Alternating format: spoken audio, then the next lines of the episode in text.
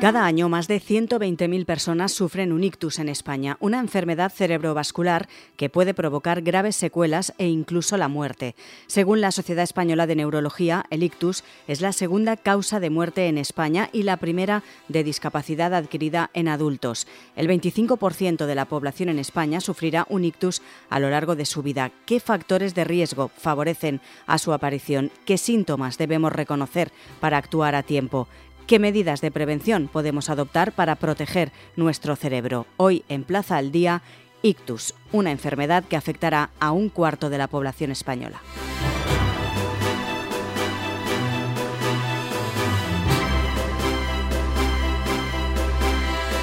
Saludamos a la doctora Marimar Freijo, es la coordinadora del Grupo de Estudio de Enfermedades Cerebrovasculares de la Sociedad Española de Neurología. Doctora, muy buenas. Hola, encantada.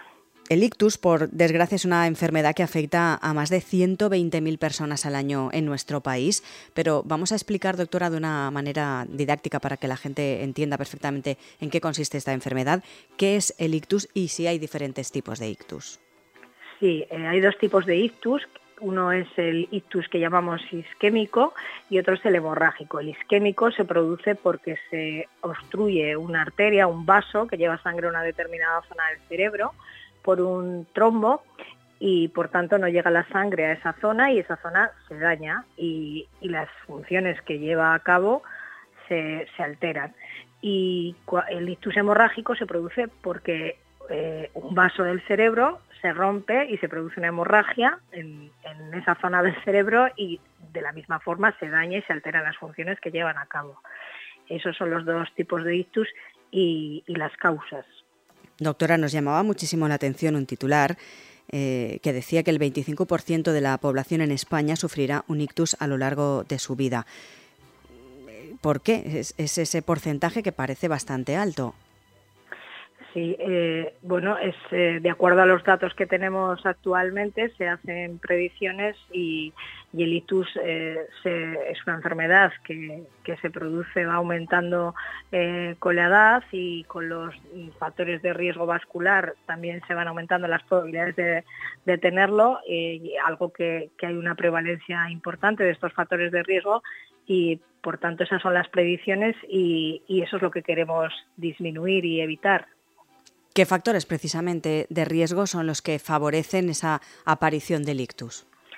Pues la hipertensión, la, tensión arterial elevada, la diabetes, el, colesterol, también cuando está elevado, hay algunas arritmias en el corazón que también pueden producirlo y luego entre los hábitos el, tabaco principalmente. y, y, sobre todo algo que siempre alerta o que siempre preocupa más ¿no? cuando oímos este tipo de noticias. ¿Qué síntomas deben alertarnos de que estamos padeciendo o que podemos padecer un ictus siempre y cuando sin alarmar, pero estar pendientes de nuestro cuerpo y de nuestros síntomas?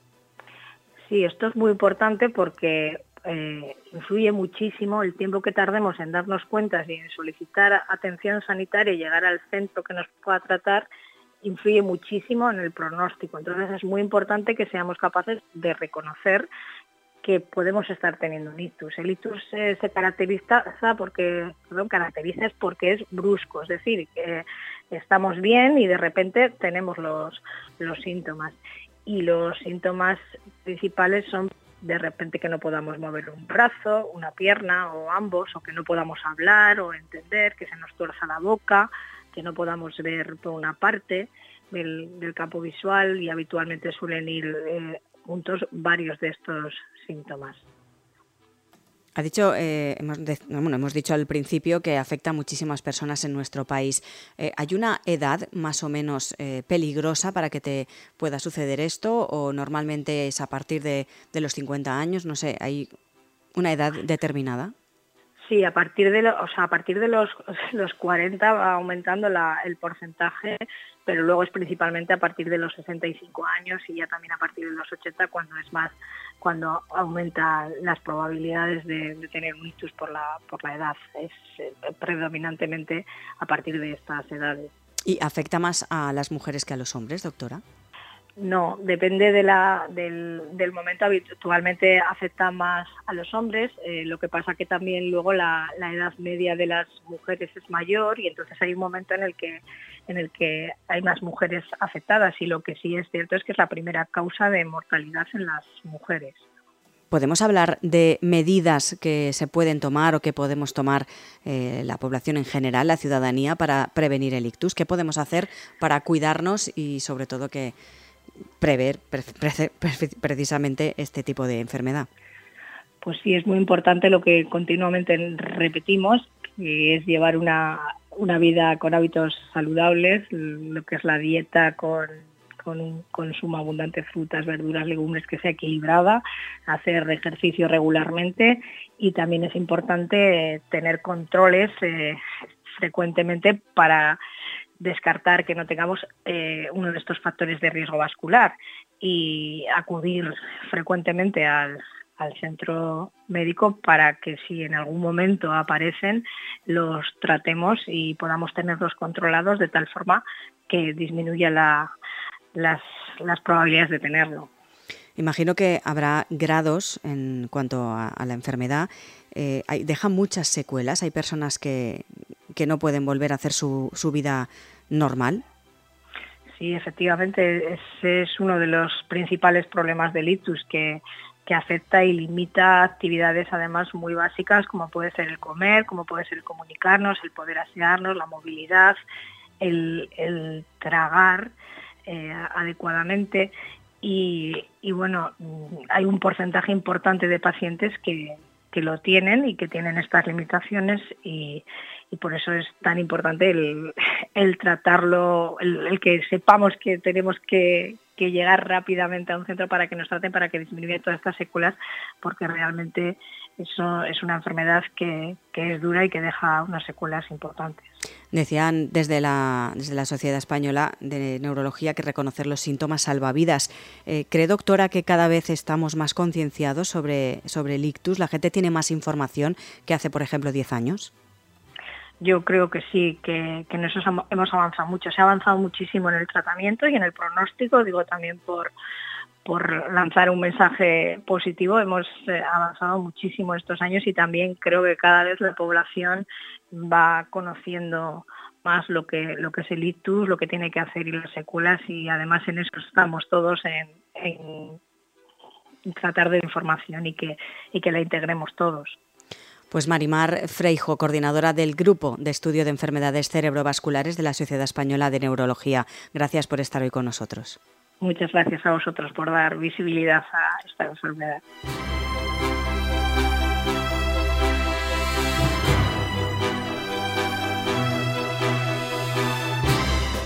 Decíamos antes que cada año más de 120.000 personas sufren un ictus en España. Por eso queremos también profundizar en otra cuestión que no es menos importante. En el día después, cómo viven ese cambio radical de vida los pacientes que lo sufren y, por supuesto, también sus familiares más cercanos. Saludamos a Paco Quiles, es directivo de la Federación de Daño Cerebral Adquirido de la Comunidad Valenciana. Señor Quiles, muy buenas. Hola, muy buenas, Lucía. Precisamente eso es lo que queríamos también explicar hoy. Ya hemos conocido eh, qué es un ictus, cómo se trata, cómo podemos prevenirlo, pero sobre todo queríamos enfocar también esta cuestión en las personas que ya lo han padecido eh, y que se enfrentan, se enfrentan en un día eh, de repente les cambia la vida y cómo pues tienen que salir de ahí tanto ellos como, como sus familiares más cercanos. Eh, ¿Cómo se ponen en contacto con ustedes, de tanto los pacientes como los familiares, y de qué manera les ayudáis en un primer momento? Bueno, pues eh, sorprendentemente, Lucía, eh, una de las quejas, podríamos decir, de nuestra federación es que la mayoría de personas que se contactan con nuestras entidades suelen hacerlo porque nos buscan a través de, de Internet o redes sociales. Es verdad que la derivación de, pacientes de, sanidad hacia nuestras entidades es todavía deficitario. Hemos ido mejorando, eso sí, todavía podemos tener una eh, mayor eh, respuesta a, las personas que sufren daño cerebral y sus familias si mejoráramos esos canales de comunicación. Pero bueno, eh, una vez las familias lógicamente se ponen en contacto con nosotros, lo hacen en distintas fases. Tenemos un amplio número de personas que lo hacen ya a la alta hospitalaria, donde de repente tu vida mm, estaba controlada por el sistema sanitario y tenías profesionales que te atendían, eh, y claro, de repente te viene el momento del alta y qué hago ¿no? con, con mi vida o qué, hace, o qué hago con la vida de mi familiar afectado. Pero también hay un gran número de personas que nos llaman una vez ingresan en el hospital porque no saben bien qué es lo que va a pasar. Entonces tenemos esa variabilidad de, perfiles. Claro, lo decía y lo explicaba anteriormente la doctora Freijo. Hay personas que por suerte sufren un ictus y no tienen luego eh, ninguna secuela, ni física, ni, psicológica, ni mental, pero hay muchas otras personas que sí que tienen secuelas y, por ejemplo, hay gente que pues tiene que empezar de cero. Mm, le tienen que volver a enseñar a, cómo coger los cubiertos para comer, es un ejemplo, o a vestirse, etcétera. En esos casos que son más complicados, ¿cuál es el protocolo que seguís desde la asociación? Bueno, primero déjame que te matice. Efectivamente, eh, hay gente que afortunadamente es tratada a tiempo o, porque por sus eh, o por el tipo de cerebro que tiene, porque a veces ya sabemos todos que el cerebro es un órgano bastante misterioso, ¿no? Pues recuperan mejor que, otros, no es lo mismo la recuperación en un niño que en un adulto que en una persona ya mayor.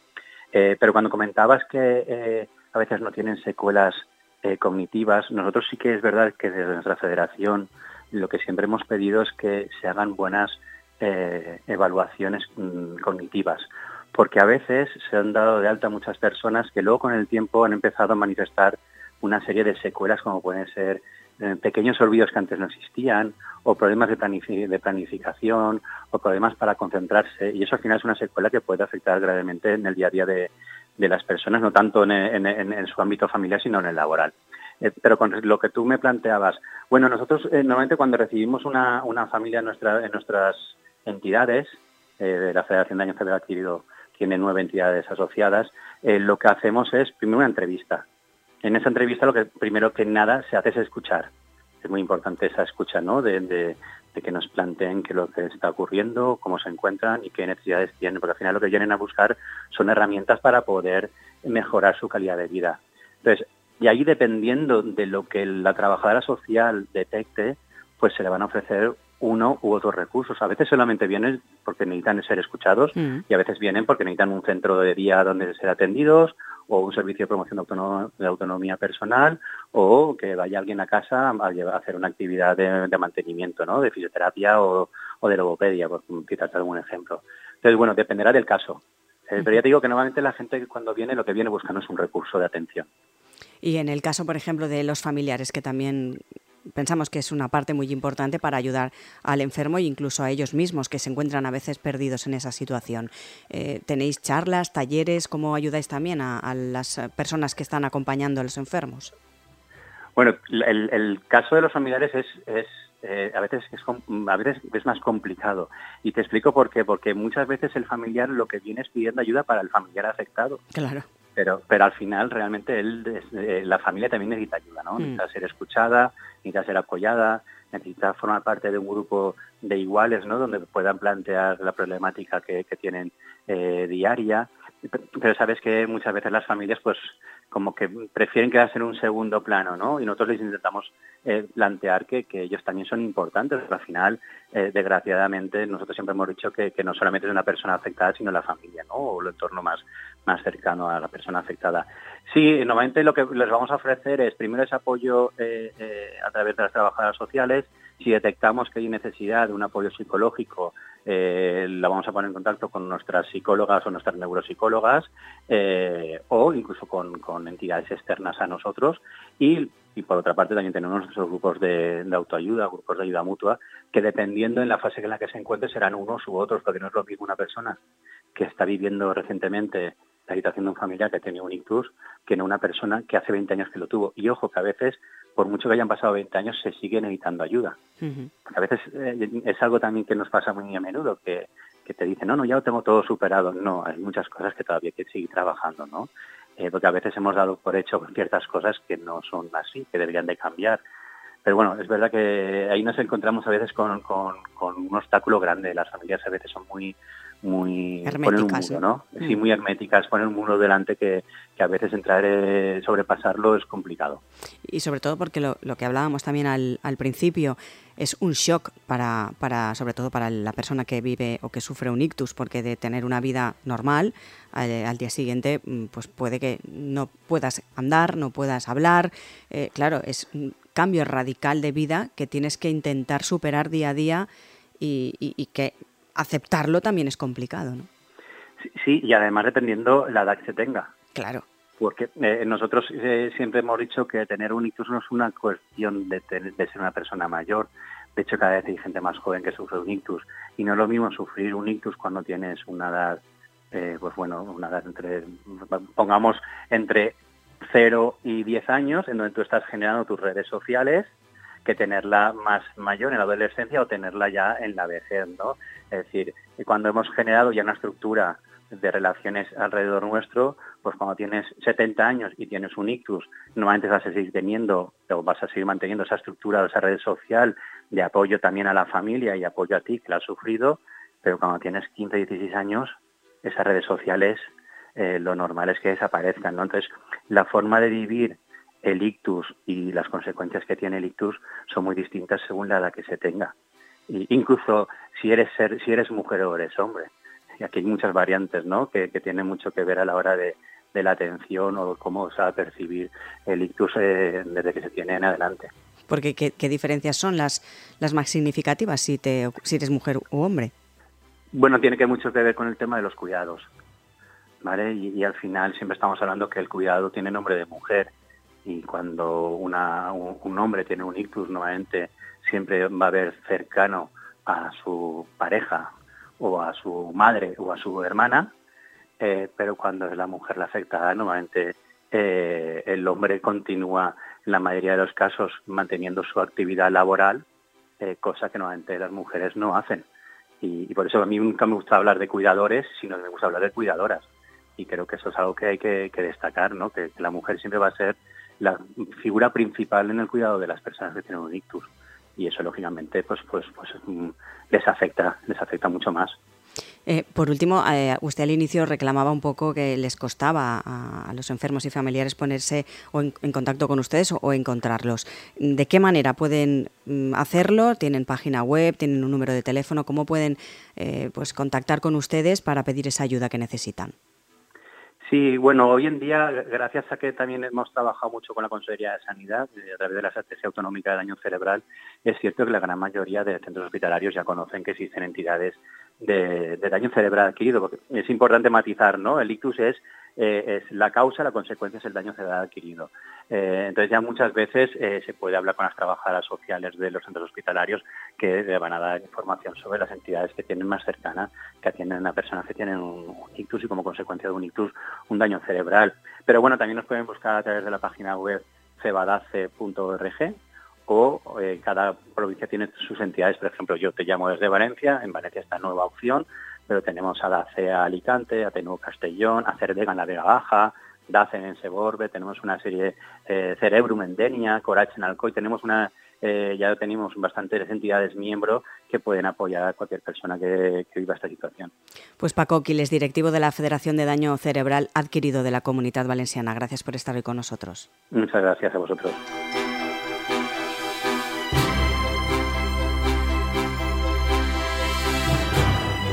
La prevención del ictus se basa en la detección precoz y el control de los factores de riesgo, así como la educación sanitaria y la concienciación social. Según los expertos, el 90% de los casos de ictus se podrían evitar con una prevención adecuada. Por eso, es fundamental que la población conozca esta enfermedad, conozca sus causas, sus consecuencias y sus formas de prevenirlo.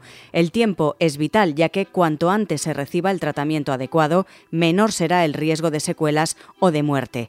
Plaza al Día es el daily de todas las cabeceras del Grupo Plaza. Lo pueden escuchar también en las principales plataformas de podcast a las que pueden suscribirse y enviarnos sus comentarios. También pueden entrar en plazaldía.es. Pueden encontrar ahí todos nuestros contenidos y realizar cualquier suscripción.